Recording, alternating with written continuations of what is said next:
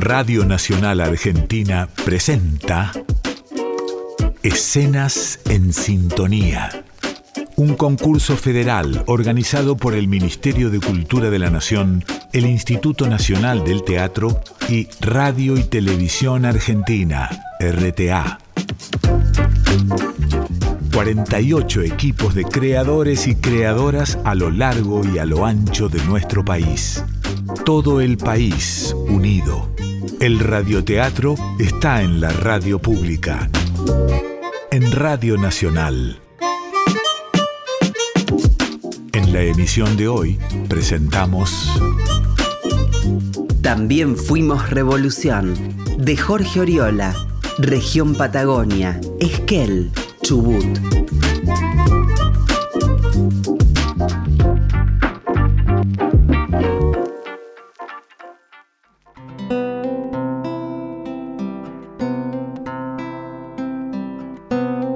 José Miguel Carrera nació en Santiago de Chile en 1785.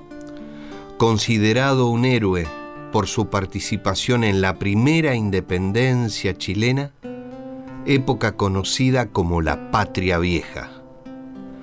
Posteriormente, se unió políticamente a caudillos federales argentinos. Preso en Mendoza, acusado de instigador, fue fusilado en 1821. Mercedes Fontecilla era su esposa. Lo siguió durante todas sus campañas esperó el regreso de su compañero, o al menos su cuerpo, que nunca llegó. Sola en una sala, sentada en un sillón con su rosario siempre en la mano, recuerda.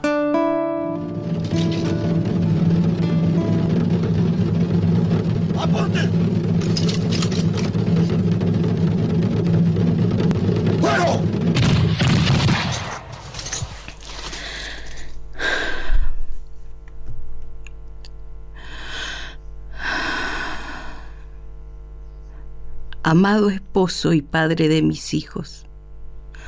Aún sigo tus pasos para darte un calor de hogar, robándole al tiempo las horas para poder estar juntos, nuevamente, como familia, como la familia que alguna vez fuimos y ya no. Culpa de la independencia. No dolores de la independencia, sacrificios necesarios. Recuerdo tus palabras en las cartas que me enviaste. Mi adorada pero muy desdichada Mercedes.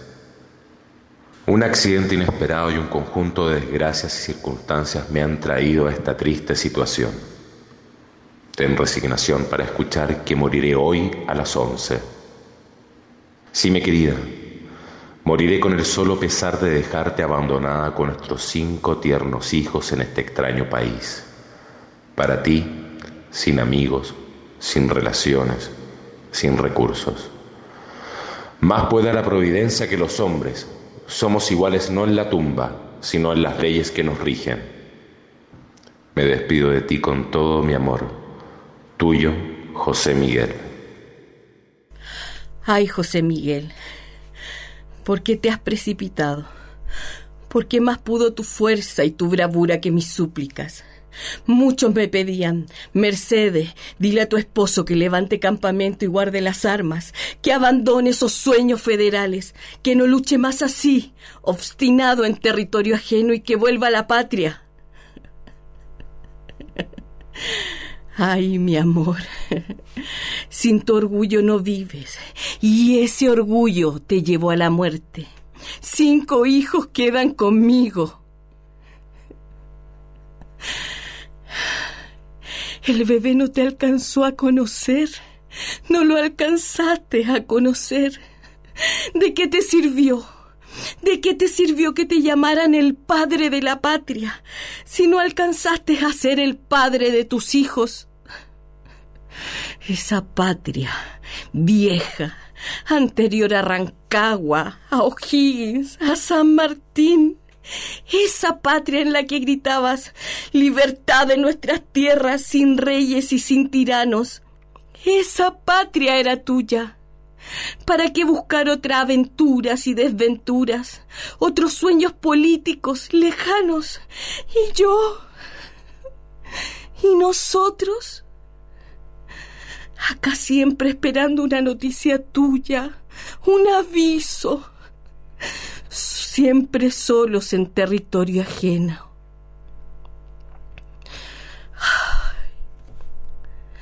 No hay un cuerpo.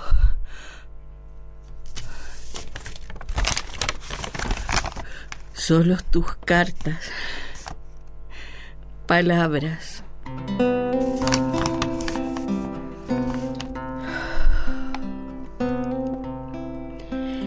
Mi querida Meche, anoche durante la cena en Montevideo le confié al general Alviar que tú eres mi más fiel y sigilosa confidente en todos mis pasos.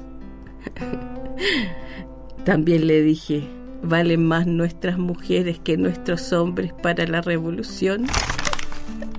Sin embargo, en eso no me correspondiste, desdichado Año tras año, fracaso tras fracaso, me dejaste sola con nuestros hijos y tú lo sabes.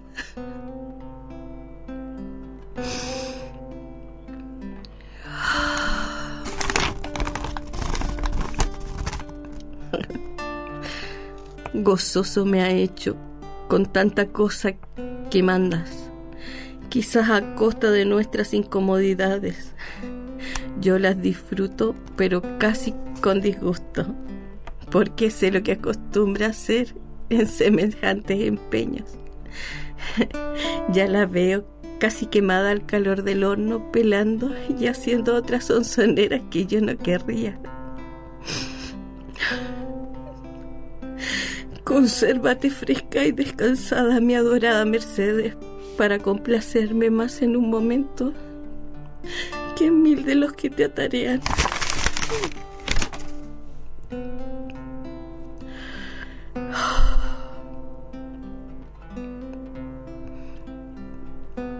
No, no estoy tan sola. Me quedo con nuestros cinco hijos. Pero sí, estoy sola, mi amado José Miguel y lamentablemente en esta sociedad nuestra, que nos mira con recelo, tendré que aceptar a alguien que me ayude en la crianza de los niños. Pero siempre, siempre estarás en mí, amado, siempre.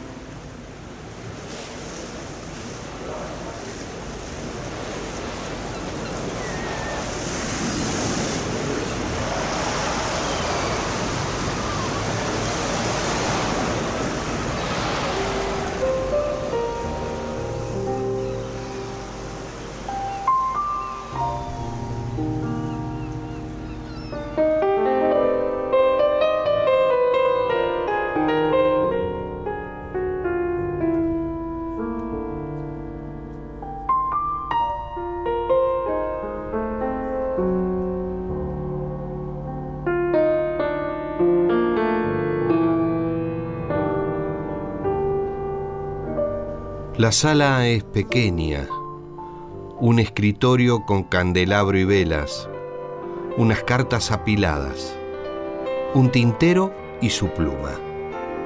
Es el Buenos Aires del otoño de 1811. A poco de viajar a Londres, Mariano Moreno es el destinatario de numerosas cartas de su joven esposa, María Guadalupe Cuenca no le llegarán. El antesecretario de la Junta ha de morir en alta mar.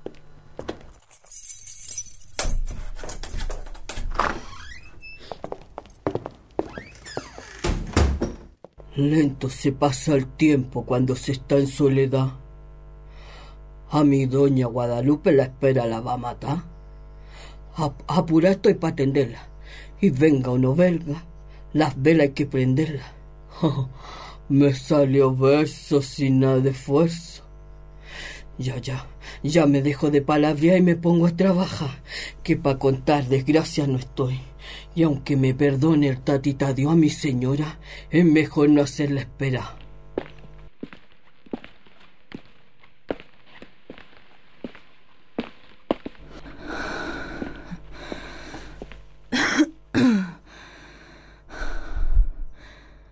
Mi amado moreno de mi corazón, me siento tan sola sin vos. Los días son interminables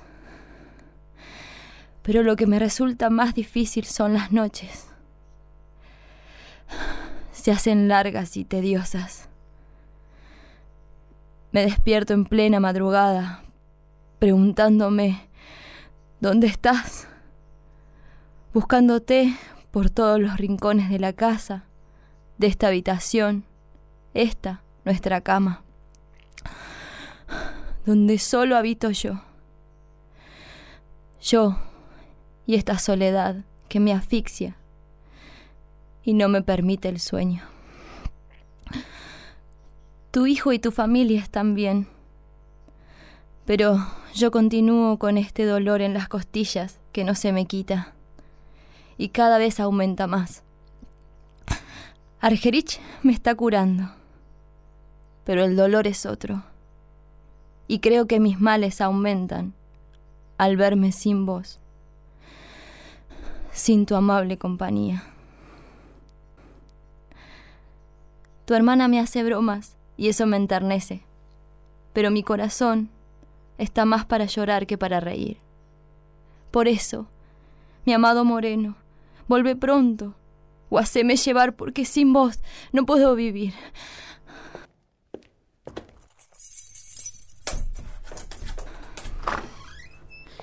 ¡Llegó barco!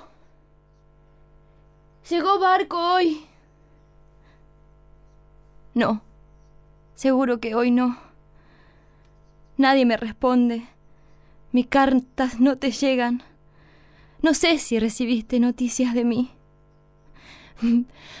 Me encuentro hablando sola como como si estuviera loca, como si estas palabras que no te llegan por carta viajaran por aire. Y me enloquece pensar que pudo pasarte algo algo tan malo que no te permita volver. ¿Cómo es el mar? Eh, grande, grande. Grande, ¿de qué color? Azul. ¿Y cómo suena el mar? Ah, me, me imagino las noches y los días en el barco. Trato de imaginarme el mar. No te preocupes. Me encargo de todo. De nuestro Marianito que te reza al levantarse y al acostarse, ¿lo sabías? De la casa, las cuentas. No pude alquilar el cuarto. Y la situación está empeorando para todos. ¿Por qué no estás aquí, mi querido Moreno? Aún, aún cuando me prevenías de este viaje, me parecía que nunca habría de llegar el caso. Al principio me pareció un sueño y ahora es la misma muerte. Tal vez sería mejor con tal de que no te vayas. Vos me conocés más que nadie y sabés que no soy gente sino estando a tu lado. Un barco, un barco inglés que vino, dijo que se cruzó con la fragata al norte de Brasil. Entonces, están de viaje todavía. ¿Están bien? ¿Están bien? Sí, sí, sí, sí. Ellos tienen que estar bien. Ay, Moreno. Ay, Moreno, esta casa es enorme sin tu presencia. Todo me entristece, todo me fastidia. Estoy enfurecida, estoy enfurecida de solo pensar que estás en manos de una inglesa. Y si eso sucede, Moreno, si eso sucede, cuidado. Porque si eso sucede... Adiós, Mariquita. ¿Qué está pasando afuera? ¿Qué pasa? Ah, a Castelli lo están juzgando. ¿Qué más? ¿Qué más? Ah, a Belgrano lo han sustituido. ¿Qué más está pasando? La rea. Eh, la rea está confinada ya allá en el sur. Fray Cayetano se tuvo que ir. Saavedra sigue hablando mal de ti. Tus amigos están fuera de la escena política. A Monteagudo tampoco lo quieren. Y Castelli casi no puede hablar. La situación está muy difícil, Moreno. Le llegó esto.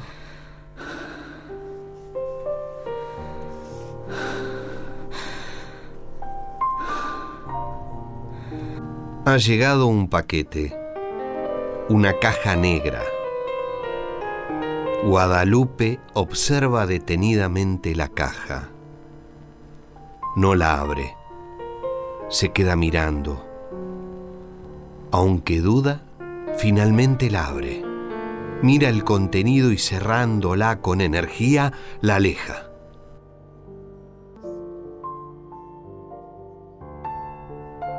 Acá estoy, en medio de la noche buscándote. En vano busco tu cuerpo. ¿No estás? Me ahogo en este trago amargo de no verte, de no saber nada de vos. Dijiste, dijiste no olvidarme, volver pronto y quererme siempre. Siento que desvarío. Miro a todos lados. Me veo sola. Estoy sola siempre. Porque tu lugar nadie lo ocupa. No tengo vida sin vos. Se fue mi alma. Y este cuerpo, sin alma, no puede vivir.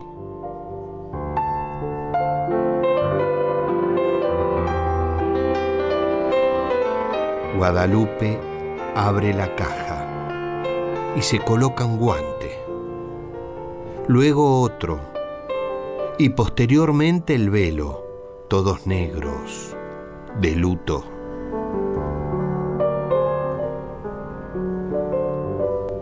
Moreno, ¿a quién le pido ahora yo tu cuerpo? ¿Tendré que pedírselo al mar?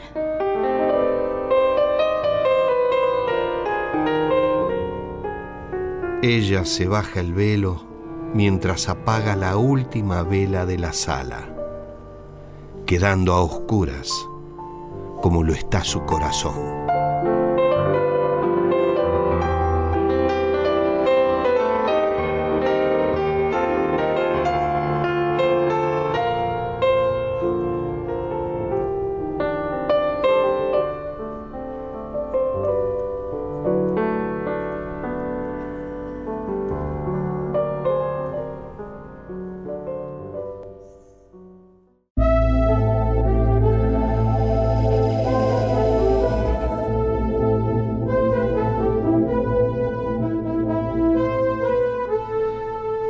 Casa humilde de la ciudad de Bolivia, en Charcas, vive sus últimos días Juana Azurduy.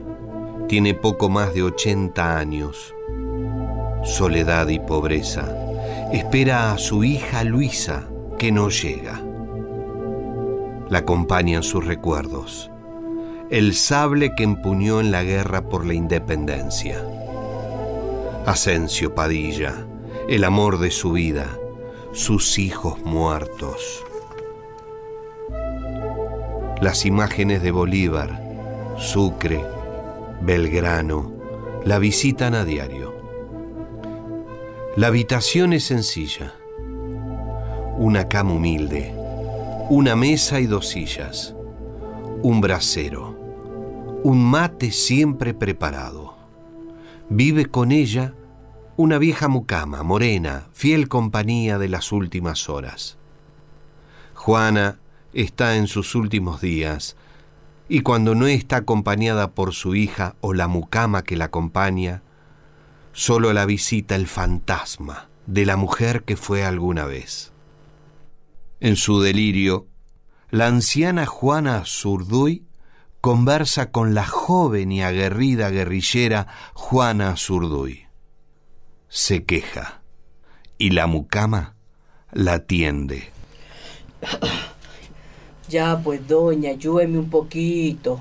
No, no se me ponga a complicar. No, no, no, no, no me ponga esa cara de taima. Mire que la voy a dejar aquí solita.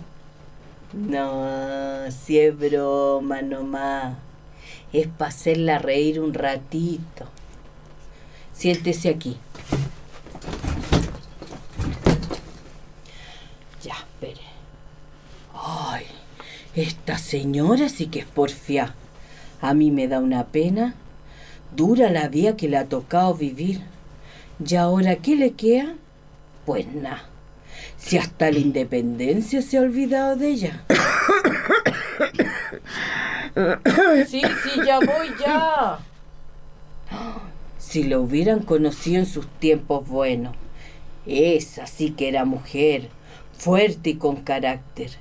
Y miren lo que queda de ella. Pobrecita. Yo le tengo tanta pena. Ya, ya, si aquí estoy. Tome agüita.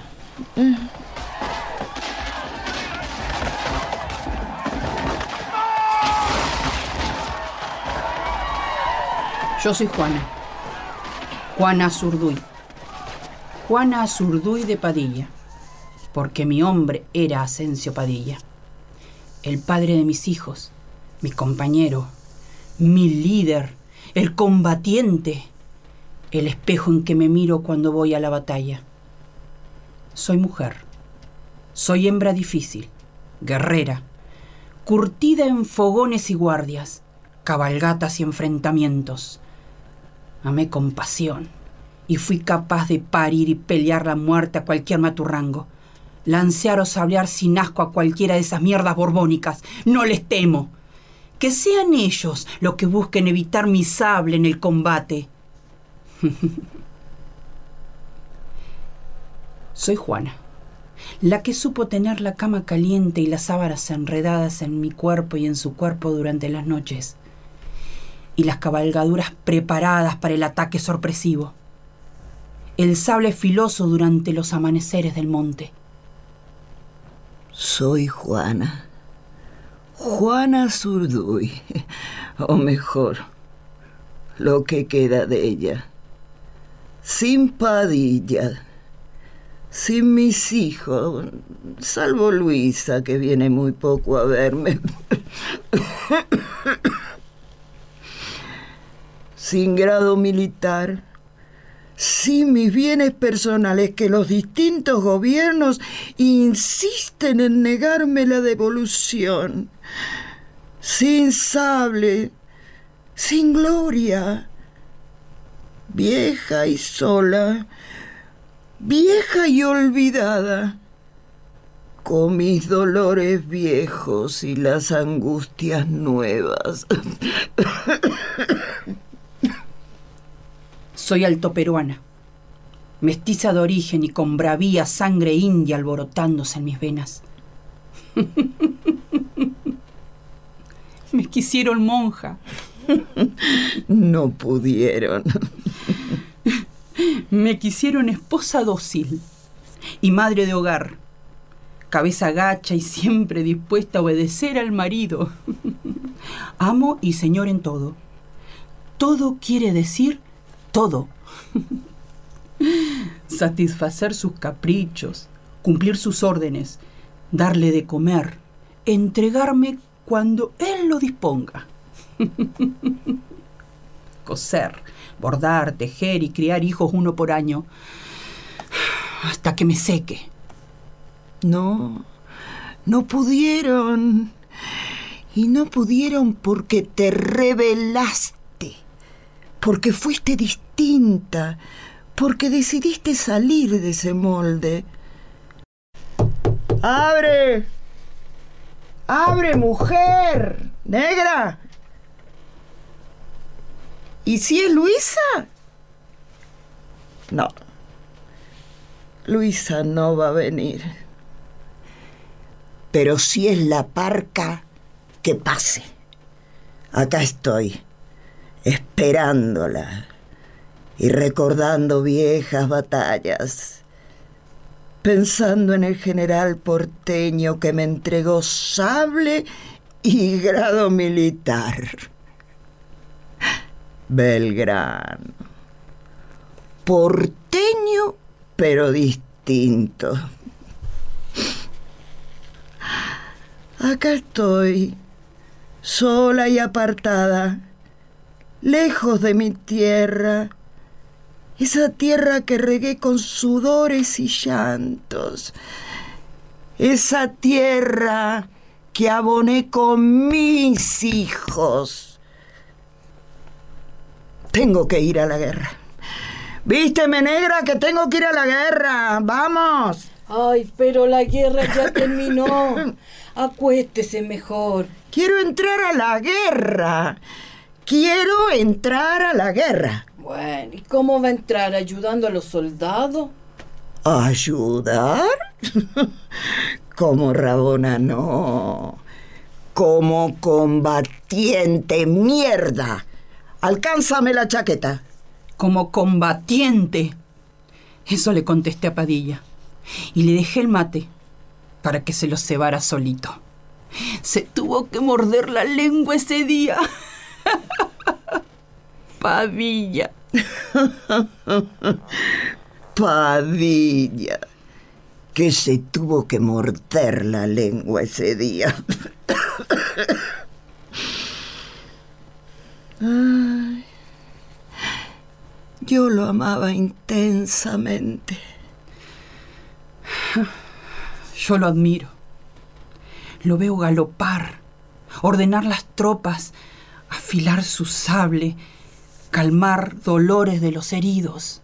Acompañar a los que habían perdido parientes, los jóvenes que morían en los enfrentamientos. ¡Destripar realistas! Estabas prisionera y él te liberó. Pero no pudo. Él no pudo salvarse. Recuperé su cabeza y le di sepultura.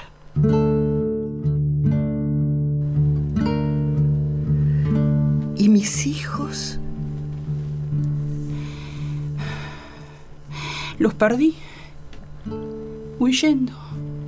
Escondiéndonos. Traté de salvarnos con yuyos medicinales como me enseñó la abuela. Pero se fueron. Uno tras otro. Se fueron yendo de mis manos. Se fueron yendo de mis manos. De mi abrazo hueco. Ah, ya ni puedo montar a caballo. Los huesos no me dejan. No tengo siquiera unos pesos para pagarte bien y al día negra. Qué injusta la patria. Qué injusta la historia. Y los países que ayudamos a crecer a caballo y sable y lanza en mano. Hoy separados y enemistados.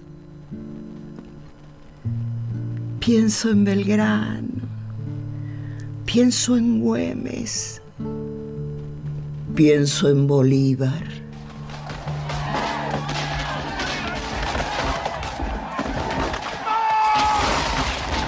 Yo soy Juana la Coronela, la guerrillera altoperuana, la mestiza.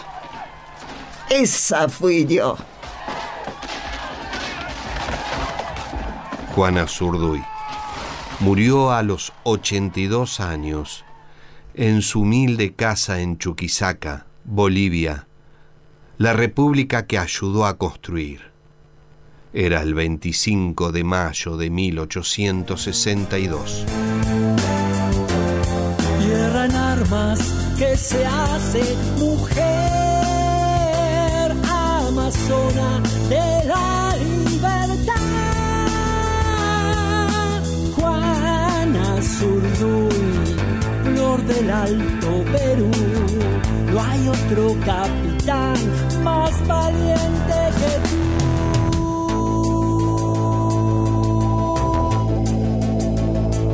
Juana Zurduy. Truena el cañón préstame tu fusil, que la revolución viene oliendo a jazmín, tierra del sol en el alto.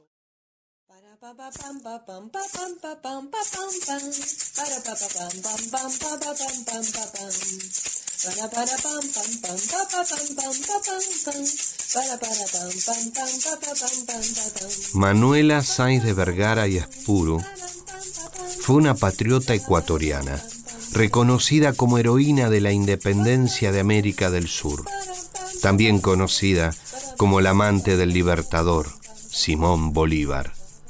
Además de su gran amor, su pareja durante años y la coronela de ejercicio en campos de batalla, una noche le salvó la vida frente a conspiradores y asesinos. Sexagenaria, enferma, sola, invadida de recuerdos, vive en una casa humilde del puerto ecuatoriano de Paita. En la puerta de la vivienda un cartel reza. Se traducen y escriben cartas. La acompaña una mucama, morena, también vieja y curtida. Manuela anciana vive en recuerdos y en ellos se encuentra con esa Manuela joven, vigorosa, ardiente en la política y en el amor. Una mesa con licores, tabacos, ceniceros, una caja cerrada y cartas. Dos sillas, una mecedora y algunos ponchos, velas encendidas, ventanales cerrados, una cama desordenada y sencilla.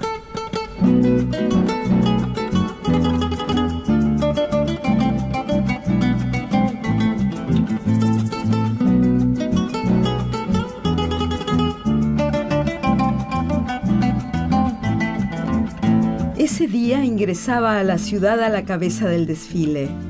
Yo, desde mi balcón, le arrojé una corona de flores, esperando que cayese al frente de su caballo. Pero cayó sobre su pecho. Él la tomó, buscó a la insolente y me saludó con una sonrisa y un giro de su sombrero empavonado. Señora, si mis soldados tuvieran su puntería, ya hubiésemos ganado la guerra. Eso fue lo que me dijo la primera vez que nos vimos. Y desde ahí lo amé profundamente. Y le dije en el primer baile, Excelencia, ¿qué pensará mi marido si supiera que ardo de deseos de ser tomada entre sus brazos y fundirme en las llamas de esta pasión? Solo quiero sentir su cuerpo, mi libertador. Mi marido. Nunca me importó lo que pensara. Miserable mortal, vanagloriándose de las costumbres inglesas. Lento al caminar, chanza sin risas. Monótono en el amor. El anglicano. Yo atea. Por eso, él representaba todo lo que yo despreciaba. Mi Manuelita, tome, gánese para acá, afírmese con cuidadito con el bastón. Venga, siéntese. Esa noche la recordaré siempre. Señor mío, mi amor, no me basta decirle que lo quiero, por eso le escribiré. Quiero grabarlo en las nubes del Perú, en el Pichincha y en su Colombia. Inundados por la luz de nuestro amor y por la gloria, dejé ahí crecer mis besos, que así sabré que usted es solo mío. Solo mío. Solo mío. Eso fue lo que yo creí. Quiero tenerlo por acá. Puedo olerlo. Ese maldito aro. Ninguna perra se va a acostar en tu cama que ahora es mía. Ni porque te lo proponga, ni porque te lo permitas. Le pregunté esa madrugada si valía la pena tanto esfuerzo en recuperarlo de las garras de esa pervertida que me lo tenía enloquecido. Le supliqué me dijera si de verdad me amaba. Me dijo que eran ideas absurdas, pero lo amenacé, diciéndole que yo desaparecería de este mundo. Y de la rabia le arranqué a mordiscones su oreja izquierda. Pero Manuelita, por Dios, no se atormente más con esos recuerdos. Mire, mejor tome un poquito.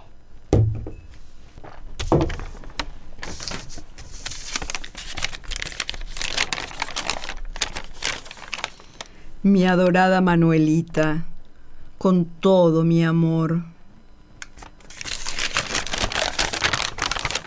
Tu amante idolatrado. A la más bella y brava mujer de estas tierras, siempre tuyo, Simón. Cinco cartas me escribió en el lapso de unas horas y hubiera escrito cientos de miles de palabras bellas para expresarme su amor y poder obtener mi perdón. Lo perdoné. La vida tenía sus ojos. Eres mi tormento. Quiero tocarte. Besarte olerte, lamerte, recorrerte. Él me decía, muchos querrían ser la ostra de esta perla. Había explicado la pronta batalla a sus oficiales. Todos lo escuchaban muy atentos, pero en verdad estaba describiendo nuestra anterior noche de amor. Y no era un mito. ¿No? No, no lo era. Él dormía mientras cabalgaba. Soy adúltera. Lo sé. Y ellos también lo saben. Por eso me juzgan. Ramera me llaman. Y no fue, no fue así. Sus insultos no me agravian porque sé que como mujer y capitana, tomo las mejores decisiones. En mi vida elegí dos amores. La lucha por la libertad de esta tierra y el amor por mi libertador.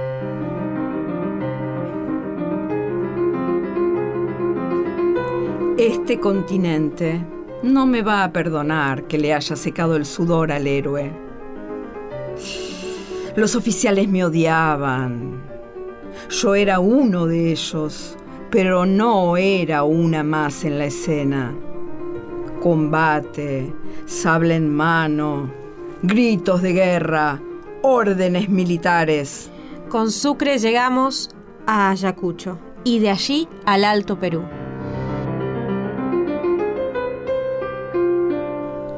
Manuelita, tome, le mandaron las cartas a los balleneros para que las traduzca. ¿O quiere que le sirva el desayuno? Sí, quiero desayunos, como los que tenía con Simón, con tamales, con morcillas de arroz, con panecillos dulces, con jalea de higo, sobre carpetas bordadas. El café tibio, perfumado con cardamomo, y el chocolate en las marmitas de barro. No te asustes. Hace 26 años que estoy muerta. Sin él. Sin sus palabras. Sin sus bellas palabras. Esperando que llegue una carta más que sé que nunca va a llegar. Solo Solo me queda peinarme, perfumarme, por si aparece en mis sueños. Podrán decirme que mi vida fue muy intensa. Y claro que lo fue. Pero solo viví esos ocho años.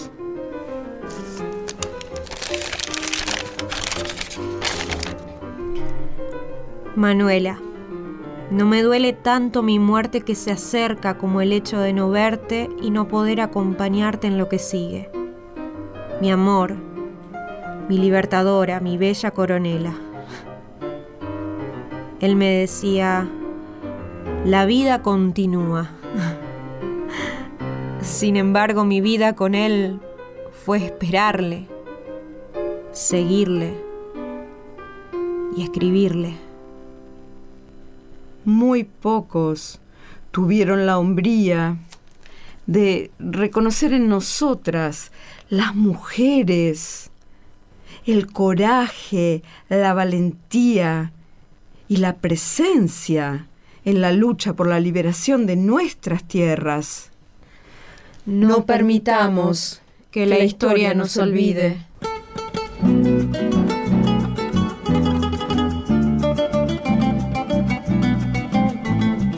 La guerra a muchos se llevó. La historia no mostró a todos los personajes que formaron parte de la revolución. Se olvidó de aquellas mujeres que dejaron el corazón, su familia, su lucha y sangre en las batallas. Mujeres fuertes, que a través de sus cartas pueden contarnos su historia. La historia que muchas veces censuraron, pero que nadie puede acallar. Son voces, voces potentes, parte de nuestra independencia, parte de nosotros.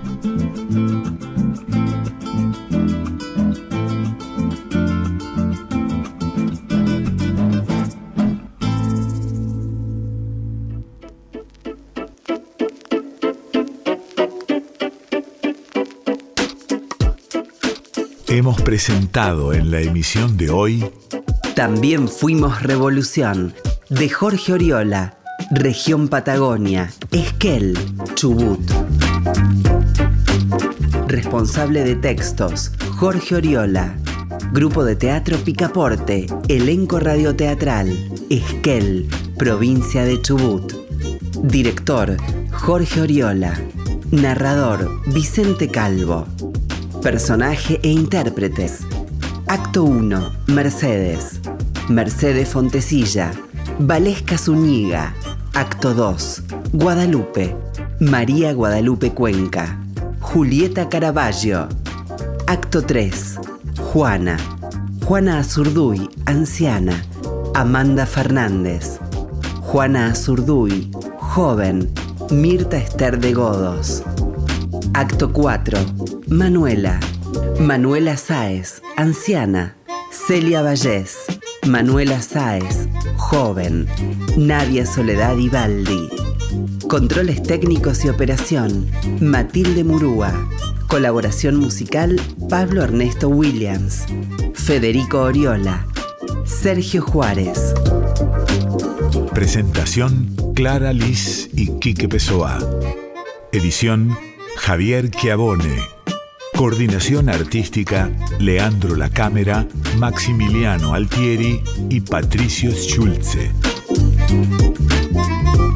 Escenas en Sintonía. Un concurso federal organizado por el Ministerio de Cultura de la Nación, el Instituto Nacional del Teatro y Radio y Televisión Argentina, RTA.